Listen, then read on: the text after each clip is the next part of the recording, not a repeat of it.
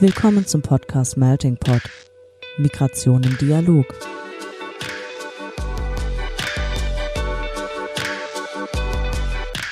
In diesem Podcast sprechen wir mit NachwuchswissenschaftlerInnen aus verschiedensten Fachgebieten, die zum Thema Migration forschen. Ein Einblick also in die Migrationsforschung über die Grenzen wissenschaftlicher Disziplinen hinweg.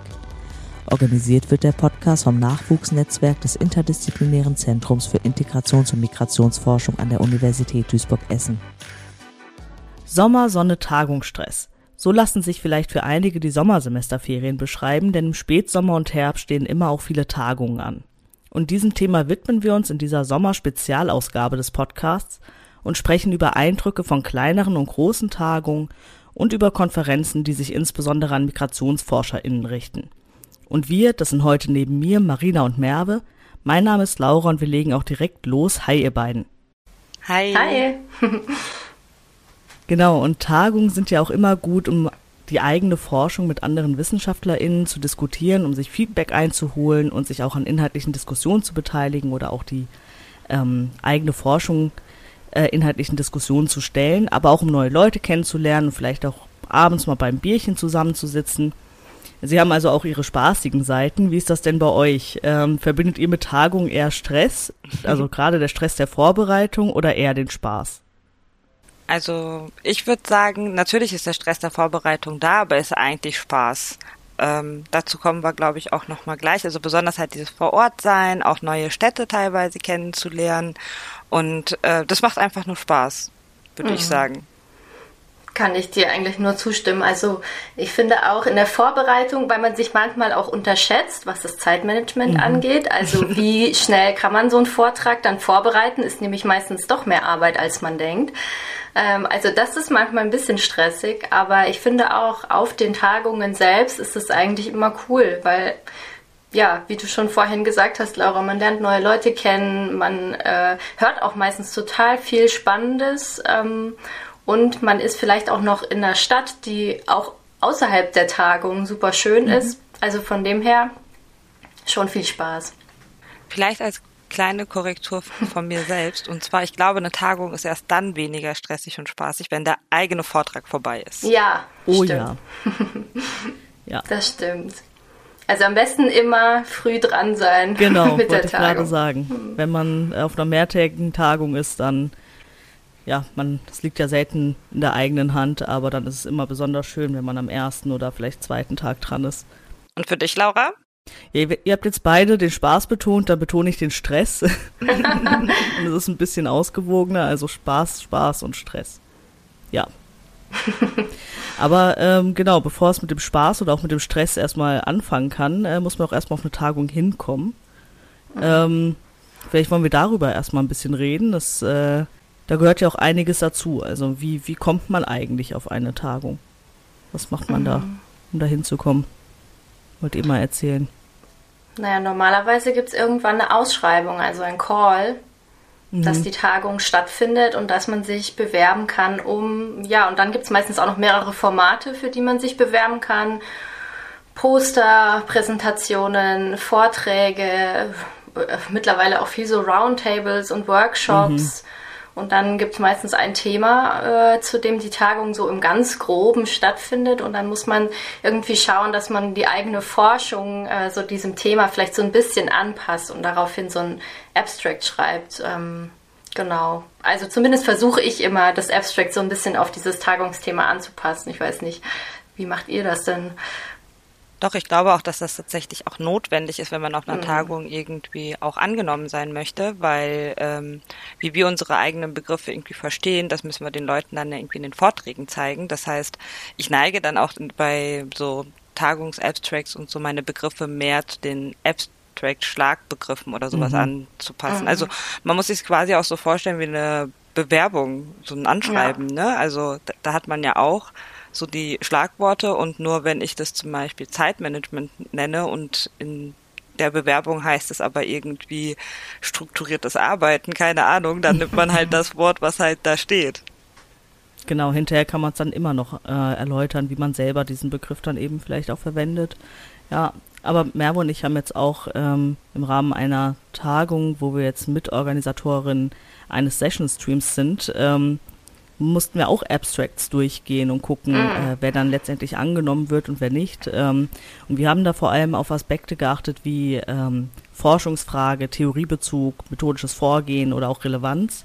Das heißt, es kann auf jeden Fall nicht schaden, diese Aspekte eben auch wirklich sehr präzise im Abstrakt, äh, im Abstract dann deutlich zu machen, sodass dann die ReviewerInnen oder halt diejenigen, die hinterher die Auswahl treffen müssen, nicht lange eben in dem Geschriebenen suchen müssen oder eben dahingehend interpretieren müssen oder vermuten müssen, was jetzt wohl die dahinterliegende Theorie ist. Ähm, genau, also sowas auch wirklich dann deutlich äh, herausstellen in einem Abstract.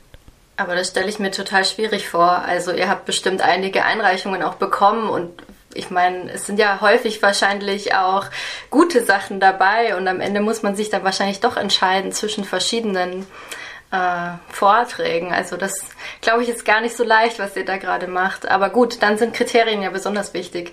Genau, ja, ja. Hm. Das stimmt. Eine Forschungsfrage mit Fragezeichen ist eigentlich auch ganz gut.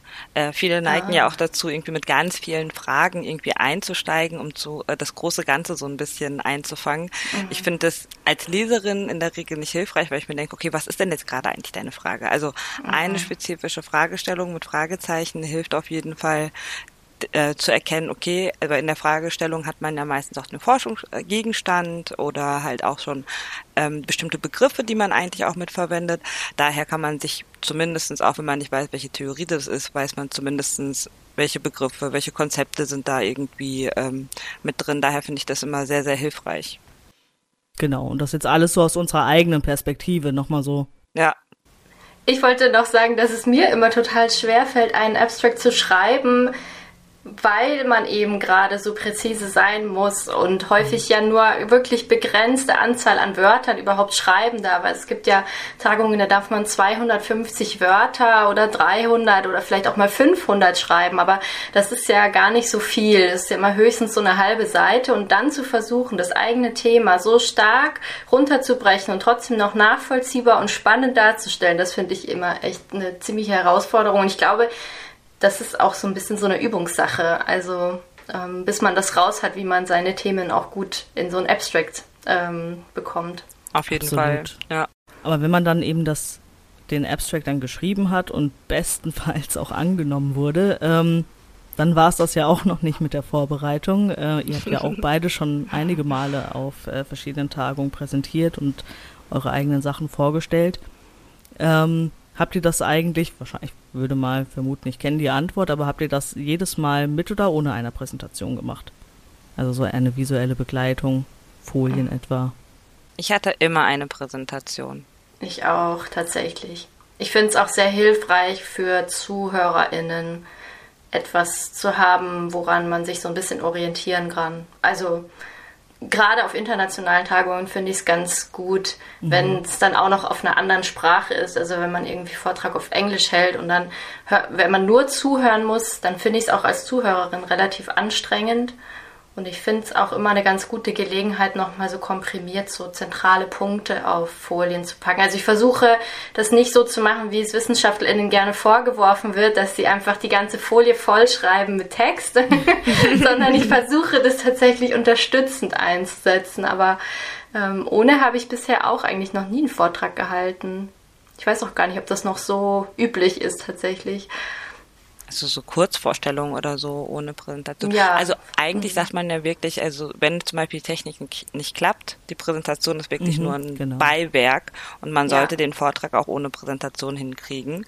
Aber ähm, also als Quantiforscherin finde ich das auch eine Herausforderung. Also Scatterplots ja. oder irgendwie Regressionsanalysen, äh, klar kann ich das auch irgendwie kommunikativ sagen, aber da kann ich ja quasi alles behaupten und. Niemand sieht irgendwie genau, was ich dann halt versuche zu beschreiben oder wo ich halt bestimmte Muster erkenne. Das stimmt, das ist dann dein Beweis.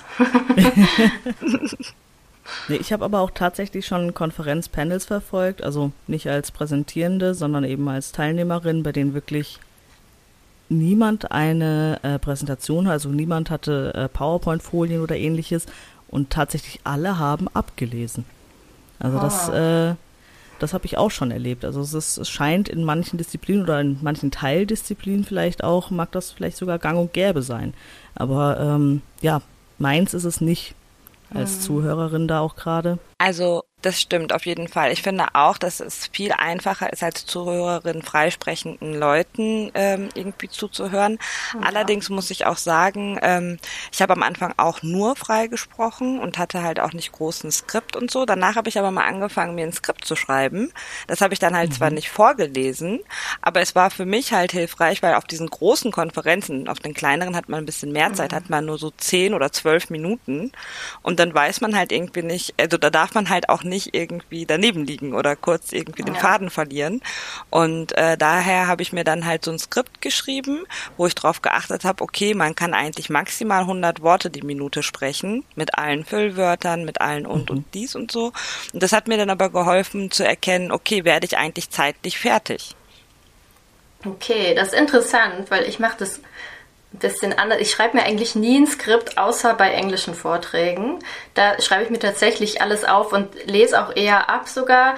Ansonsten versuche ich auch eher frei zu sprechen, aber tatsächlich übe ich ganz oft den Vortrag einfach, um zu merken, bin ich jetzt in der Zeit oder nicht, weil, wie du schon sagst, diese zwölf Minuten mhm. äh, und dann muss man irgendwie auch wirklich in zwölf Minuten äh, das alles abhandeln, weil sonst wird man irgendwie abgewürgt oder so. Das äh, ist schon schwierig, weil man das eigentlich nicht wissen kann, bevor man äh, sich nicht irgendwelche Hilfsmittel ähm, ja, dazu holt. Also das mit den 100 Wörtern, das ist dann auf dem Skript oder wie, wie weißt du, woher, woher weißt du, dass du 100 Wörter ja, ja, also ich habe ja dann mein Skript, schreibe ich dann halt zu meiner Präsentation und äh, dann ah, weiß ja. ich halt, okay, wenn ja. ich zehn Minuten habe, äh, 100 Wörter die Minute, also darf das halt auf jeden Fall nicht länger als tausend Wörter sein, das was mein Skript halt umfasst, aber mhm. wirklich mit allem, ja. mit Begrüßung, mit Tschüss sagen, also dass man halt wirklich diesen ganzen Abspann einmal ähm,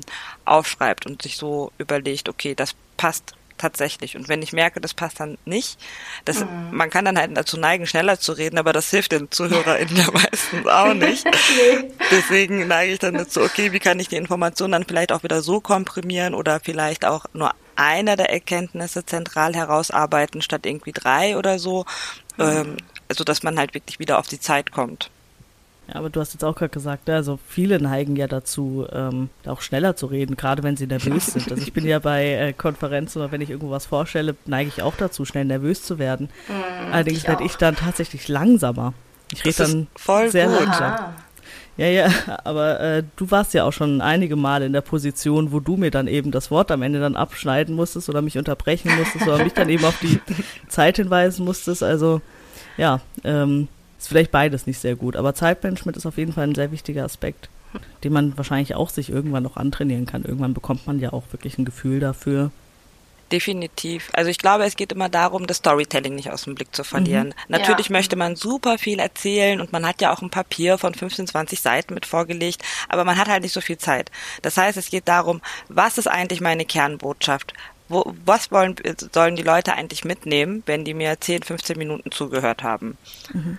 Und das aufzubauen, das irgendwie plausibel darzustellen, ähm, ich glaube, das Storytelling aufzubauen, das ist halt wirklich so das Entscheidendste. Und das ist halt mhm. natürlich von Disziplin, von äh, wie man halt irgendwie auch vorgeht, methodischem Vorgehen, auch theoretischem Zugang natürlich komplett unterschiedlich, wo man den Schwerpunkt setzt, aber da muss man sich, glaube ich, entscheiden. Mhm. Ja, aber ist auch gar nicht so leicht. Also tatsächlich ähm, das auch eine anspruchsvolle Aufgabe, gerade auch so, wenn man so in einem interdisziplinären Umfeld auch vielleicht auf einer Tagung ist, wo man dann ja auch noch viel, wie du vorhin schon meintest, Melve, viel Begriffsarbeit irgendwie machen muss erstmal. Mhm.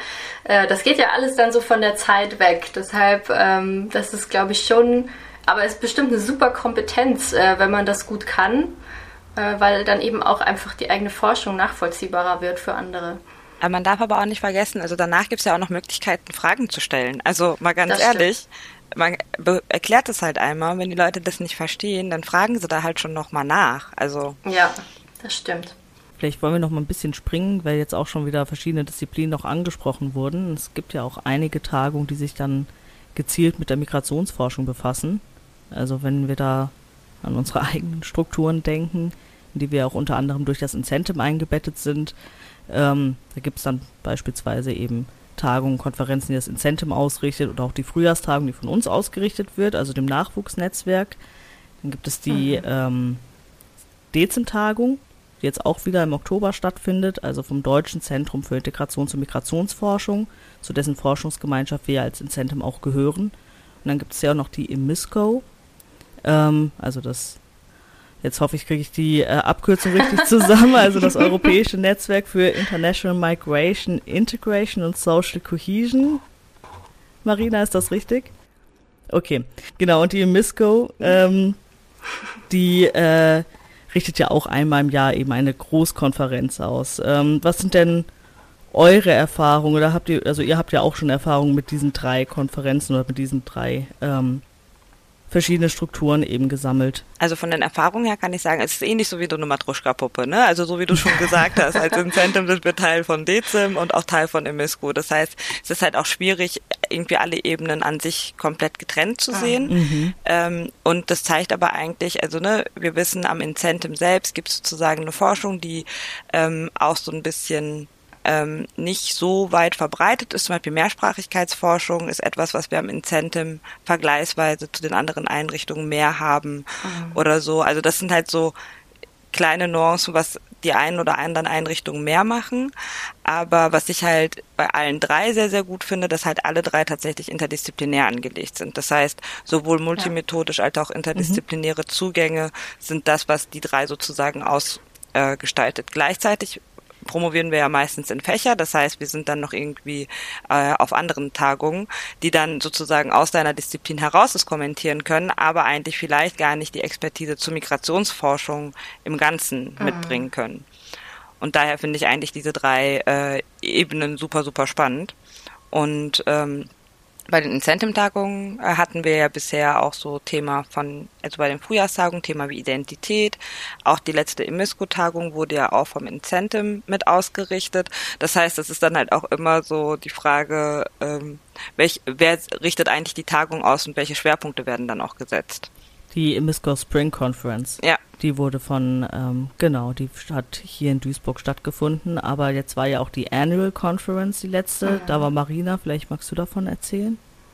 Ja, genau. Das war nämlich so das erste Mal, dass ich auf einer wirklich internationalen Tagung vor Ort war. Also weil eben pandemiebedingt auch viele Sachen erstmal nur virtuell stattgefunden haben. Aber das war tatsächlich sehr schön. Ähm, weil die Annual Conference von der EMISCO hat dieses Jahr in Oslo stattgefunden, äh, Ende Juni, Anfang Juli. Das heißt, gute Jahreszeit, gutes, genau, gute Stadt, äh, auch außerhalb der Tagung eben ein schönes Ziel, wo man vielleicht auch sonst nicht so hinkommen würde. Das ist ja auch eine schöne mhm. Gelegenheit mit, ähm, mit Tagungen. Und es war eben eine sehr, sehr große Konferenz. Also ich habe nochmal so überschlagen, es müssen mindestens 2000 Teilnehmende gewesen sein. Und ähm, das ist schon sehr viel. Es war so aufgeteilt auf drei Gebäude der Uni in Oslo und ähm, mit ganz, ganz, ganz, ganz vielen parallelen Sessions gleichzeitig. Also man hatte immer die Qual der Wahl und musste wirklich schauen, was man sich anguckt. Mm. Und die haben es tatsächlich auch hinbekommen, eine hybride Tagung zu machen. Also es waren mhm. alle Sessions auch hybrid. Ähm, aber weil ich selbst einen Vortrag gehalten habe, ähm, habe ich eben auch dann die Gelegenheit genutzt und weil es auch wieder möglich war, tatsächlich nach Oslo zu fliegen. Ich meine, Reisen ist gerade vielleicht etwas komplizierter als in der Vergangenheit, aber trotzdem ähm, war es wirklich schön, äh, dann auch in Oslo zu sein und man kommt schon dann auch einfach in Kontakt mit Leuten, es gab immer so Lunchpakete, wo sich dann alle versammelt haben rundrum oder draußen standen, äh, um Kaffee zu trinken. Und ähm, ich habe wirklich sehr viel spannende Sachen gehört und gerade auch nochmal, weil ich mich so auf der Schnittstelle zwischen so Flucht- und Wohlfahrtsstaatsforschung bewege, habe ich auch viele Anknüpfungspunkte tatsächlich in äh, anderen Forschungen entdeckt, die zu denen ich halt sonst noch nie so Kontakt hatte, weil ich einfach nicht wusste, wie ist denn das finnische System, äh, was Asyl angeht oder so. Das ist ja auch mal ganz spannend, so einfach so über den Tellerrand gucken zu können auf so einer Tagung. Genau. Also war sehr schön. Aus Teilnehmerinnenperspektive bevorzuge ich tatsächlich auch Präsenz. Also deswegen finde ich es ja wirklich schön, dass jetzt langsam geht es ja wieder los, dass ähm, Tagung und Konferenz wieder in Präsenz stattfinden oder eben hybride Formate angeboten werden. Ähm, aus vortragenden Perspektive bin ich mir gar nicht so schlüssig. Ich glaube, da bevorzuge ich tatsächlich, also fand ich angenehmer äh, das Digitale. Äh, wie, ich weiß nicht, wie es bei euch ist, ob das bei euch ähnlich ist oder ob ihr wirklich sagt, nee, Präsenz geht über alles. Also ich hatte mich irgendwann das Digitale gewöhnt, mhm. sagen wir es mhm. mal so. Ähm, ist es halt ein bisschen einfacher, so seine Unterlagen auch dabei zu haben und irgendwie zu schauen. Aber mhm. irgendwie finde ich Präsenz trotzdem irgendwie besser, weil, also allein schon, ob man irgendwie sitzt bei einer Präsentation im Digitalen. Beim Stehen würde man ganz anders irgendwie reden, auch atmen und so weiter. Und äh, mhm. das macht, glaube ich, schon auch noch was aus.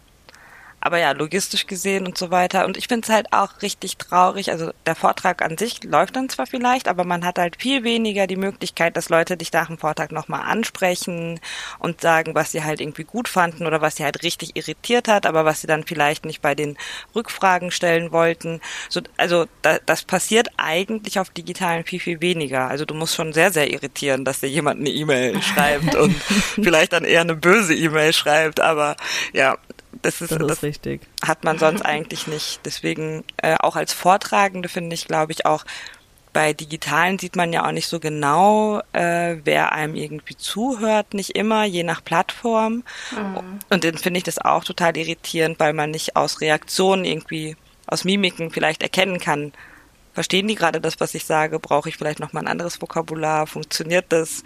Das finde ich ist irgendwie viel interaktiver und besser in Präsenz. Mhm.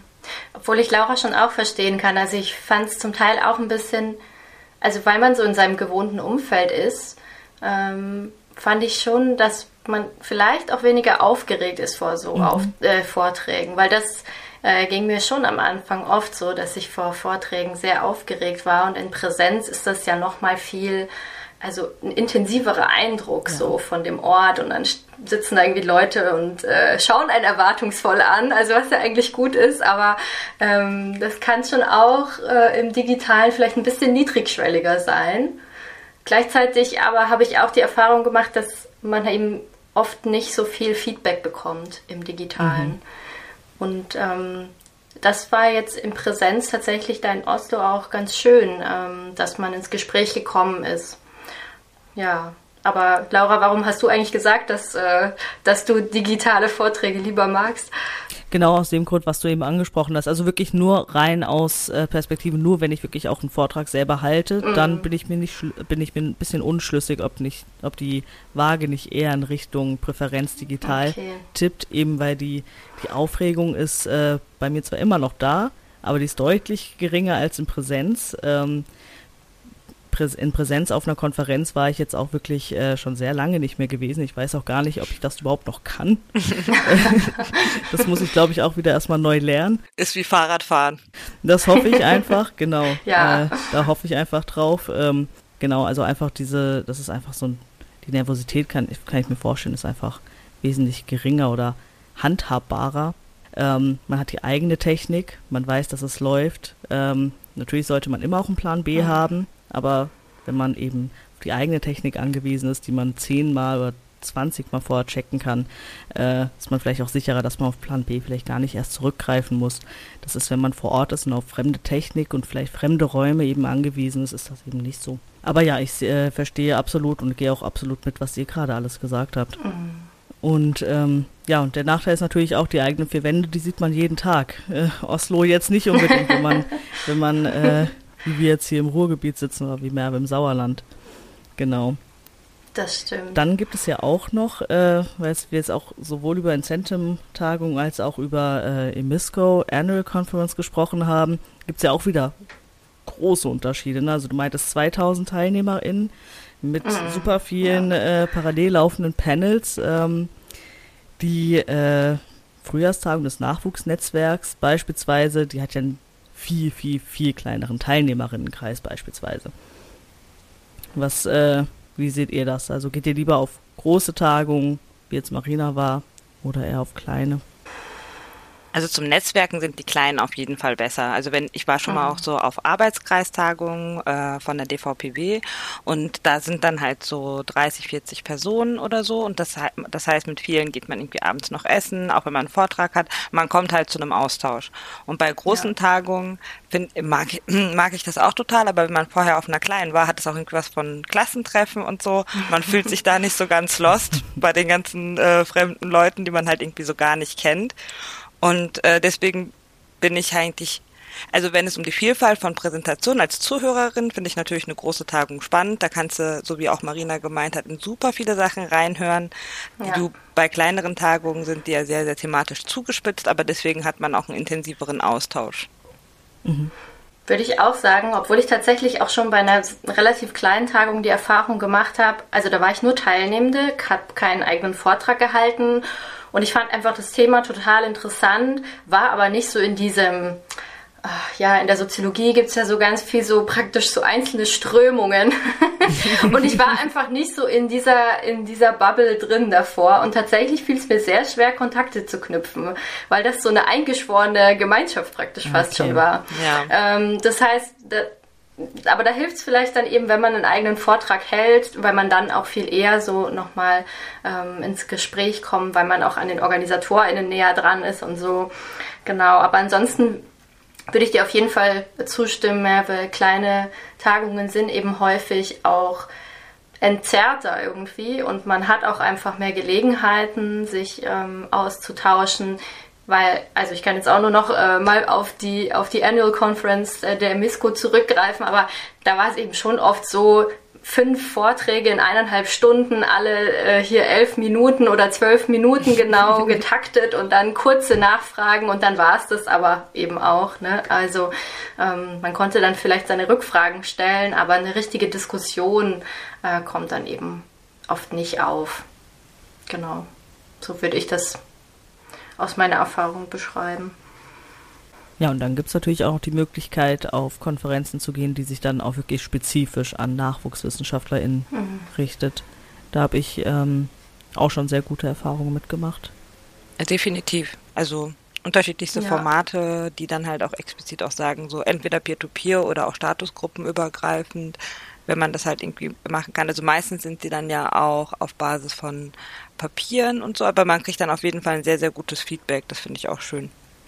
Das stimmt. Und häufig sind die irgendwie auch so finanziert, dass man äh, vielleicht Reisekosten auch gezahlt bekommt oder so. Das ist ja auch immer schön, weil das ja schnell mal auch teuer werden kann ähm, mit Unterkunft und Anreise, Abreise und so. Ja. Das stimmt. Und in der Regel vorstrecken und auf gut Glück das Geld wieder zurückbekommen. genau. Nach einer ähm, ja, Bearbeitungszeit von mehreren Wochen. Jetzt, ne, die MISCO Annual Conference, wo mhm. Marina jetzt war in Oslo, die ist jetzt ja schon vergangen. Vielleicht können wir noch mal einen Blick auf äh, eine Konferenz richten, die im Oktober noch ansteht. Äh, Merve, du als äh, Co-Organisatorin, vielleicht kannst, magst du zu der Dezim-Tagung kurz noch was sagen? Ja klar, sehr gerne. Äh, die Dezim-Tagung ist äh, Anfang Oktober, vom 5. bis zum 6. Oktober in Berlin dieses Jahr. Und äh, hier haben wir am 5.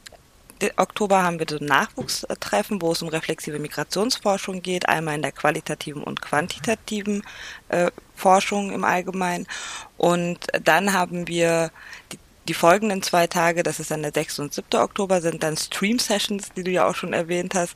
Das heißt also Themenschwerpunkte, wo wir anderthalb Tage lang in kleineren Arbeitsgruppen äh, zu bestimmten Themen forschen werden.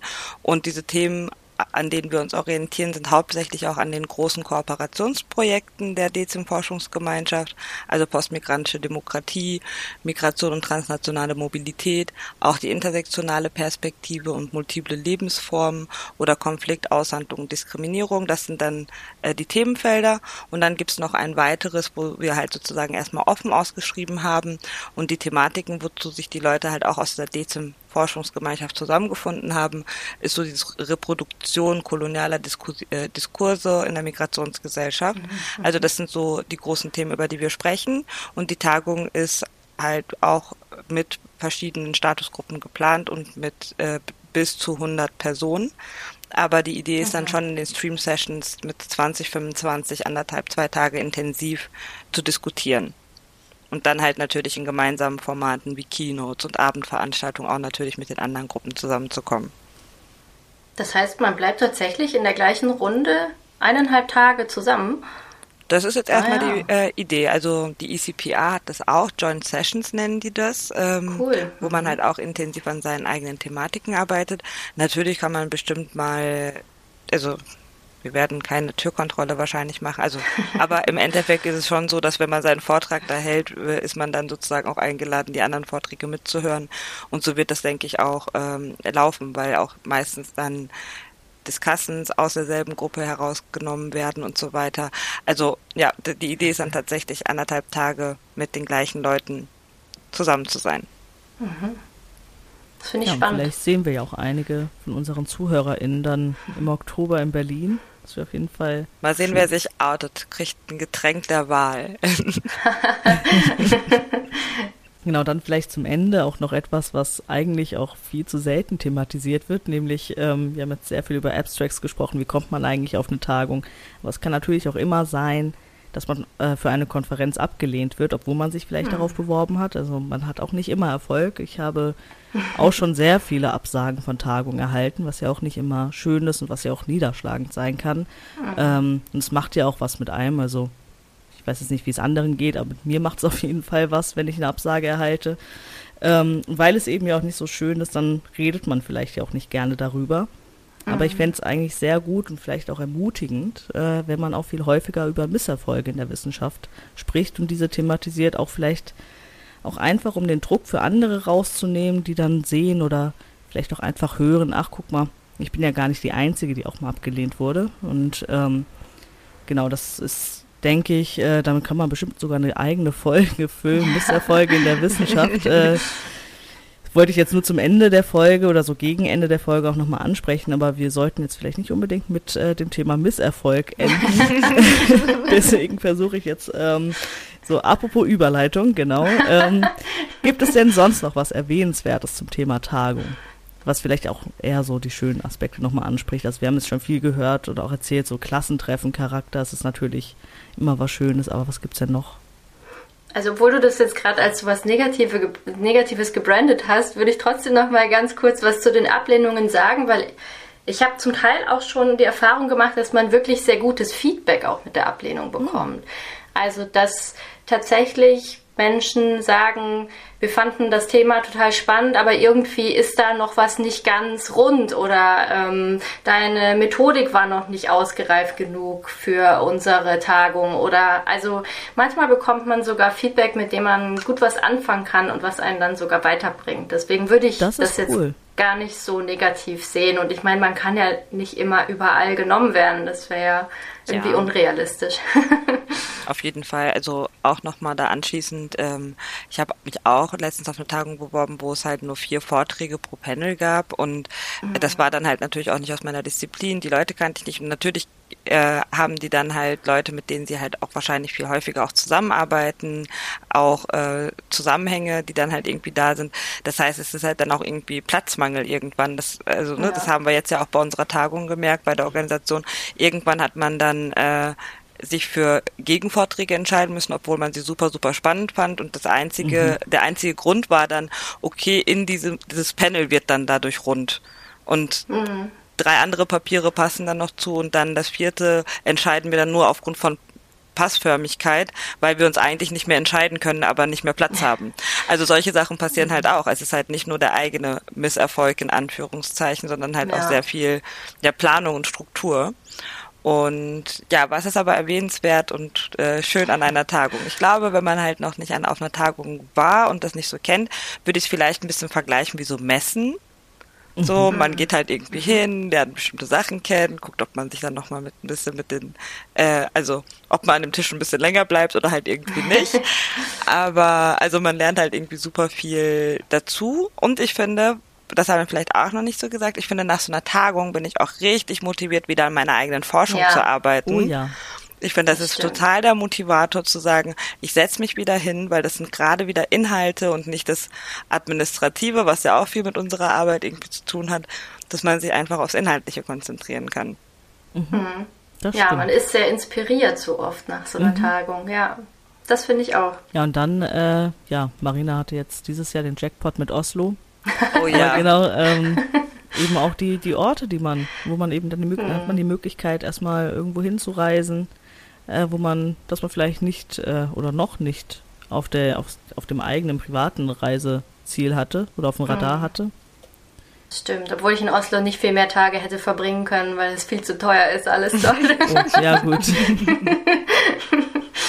ja, das ist schwierig, das stimmt. Je nachdem, wo man halt hingeht, ist es dann doch ein bisschen zu teuer, um es irgendwie zwei Tage länger zu machen. Ja, ich habe es versucht, alles rauszuholen, was geht, weil äh, es ist auch sonst sehr schön, auch wenn man nur durch die Stadt geht und man kann baden in der Stadt und so. Also große Empfehlung für Oslo insgesamt. Äh, aber genau, also die Gelegenheit, äh, neue Orte zu sehen, ist auf jeden Fall eine coole Sache an Konferenzen. Ein schöner Nebeneffekt. Ja. Also jetzt hast du ja auch Oslo erwähnt. Ich würde mich jetzt, äh, also wo sind denn dieses Jahr unsere Zuhörerinnen? Auf welchen Tagungen seid ihr unterwegs gewesen? Und also wir wissen auf jeden Fall, wo bestimmte Tagungen stattfinden. In Bielefeld ist die DGS und so weiter. Also auf welchen Tagungen wart ihr dieses Jahr oder habt ihr noch vor, in den nächsten Monaten zu reisen?